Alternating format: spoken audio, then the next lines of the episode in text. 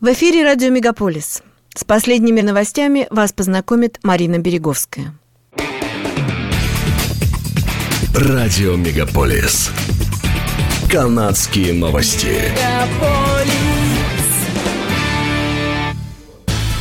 Премьер-министр Канады Джастин Трюдо заявил, что правительству по-прежнему нужно чрезвычайное положение после того, как полиции удалось очистить центр Оттавы от грузовиков и демонстрантов. За два дня правоохранители произвели 191 арест и отбуксировали 79 грузовиков. Однако Трюдо заявил, что есть признаки того, что дальнобойщики перегруппируются за пределами Оттавы и вернутся в центр города, чтобы возобновить митинги. Первоначальной целью протестующих была отмена обязательной вакцинации для дальнобойщиков. Однако позднее протесты переросли в демонстрацию против правительства. Понедельник Палата общин утвердила объявление чрезвычайного положения в Канаде, которое вступило в силу на прошлой неделе по распоряжению премьер-министра. Правительство меньшинства поддержала новая демократическая партия. Консерваторы и члены Квебекского блока проголосовали против чрезвычайного положения. Распоряжение останется в силе до середины марта. Сенат, Палата общин и правительство Канады могут пересмотреть чрезвычайное положение. Тамаре Лич, одному из главных организаторов конвоя свободы, отказали в освобождении под залог. Судья суда Онтарио Джули Буржуа объяснила отказ тем, что в случае освобождения Лич, вероятнее всего, снова совершит преступление. Судья заявила, что действия конвоя оказали большое влияние на общество. По делу об освобождении под залог другого организатора протестов Патрика Кинга назначено отдельное слушание, которое пройдет в ближайшее время. Тамару Лич задержали в прошлый четверг и обвинили в консультировании с целью причинения вреда. В субботу Лич пообещала перестать оказывать поддержку протестующим в случае освобождения под залог и вернуться в Альберту. Еще одного организатора конвоя свободы Кристофера Барбера освободили под залог в субботу. Правительство Альберта объявило, что будет подавать иск в Федеральный суд против применения канадским правительством закона о чрезвычайных ситуациях. Закон о чрезвычайных ситуациях был разработан для того, чтобы вступить в силу в случае неспособности государства урегулировать конфликт, сказал премьер-министр Альберты Джейсон Кенни в интервью постмедиа в субботу. Однако здесь нет восстания или переворота.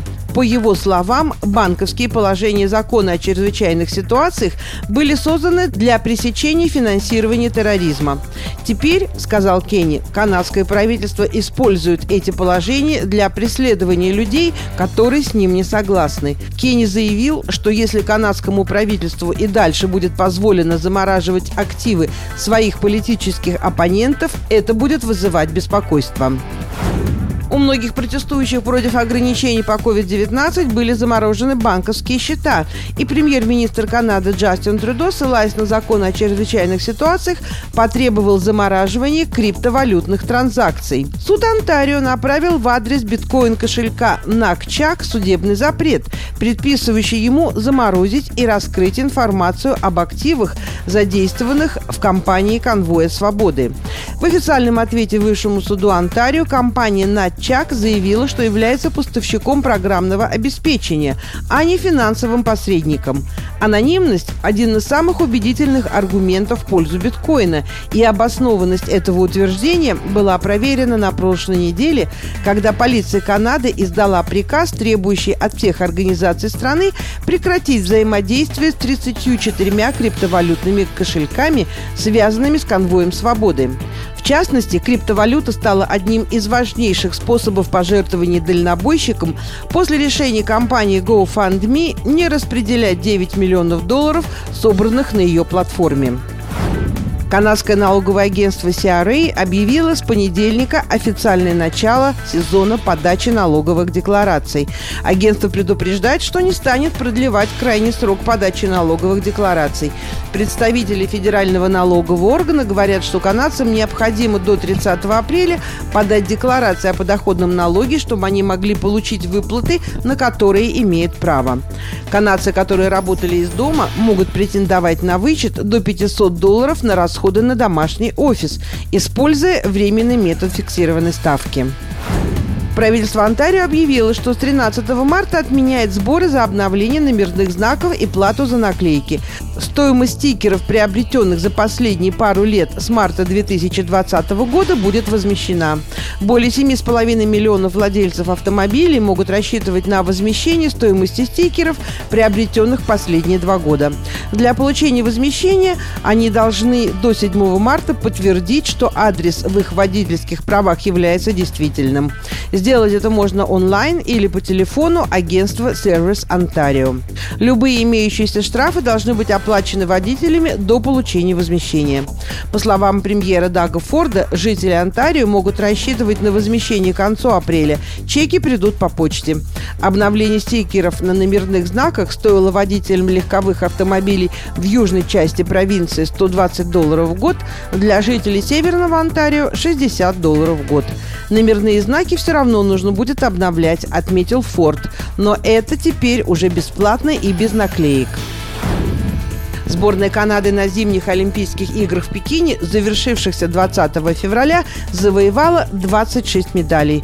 У команды 4 золотых, 8 серебряных и 14 бронзовых медалей.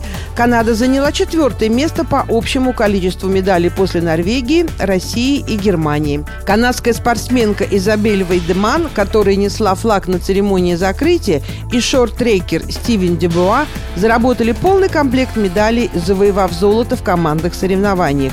Эксперты отмечают победу Канады над США со счетом 3-2 в женском хоккее и победу пережившего рак Макса Перотта из Квебека, завоевавшего золото и бронзу в сноуборде. Канадский олимпийский комитет за каждую выигранную золотую медаль вручает чемпионам по 20 тысяч долларов, за каждое серебро по 15 тысяч долларов и по 10 тысяч за бронзу. А тренеры получат вознаграждение в два раза меньше. Десятидневные зимние паралимпийские игры откроются 4 марта в Пекине.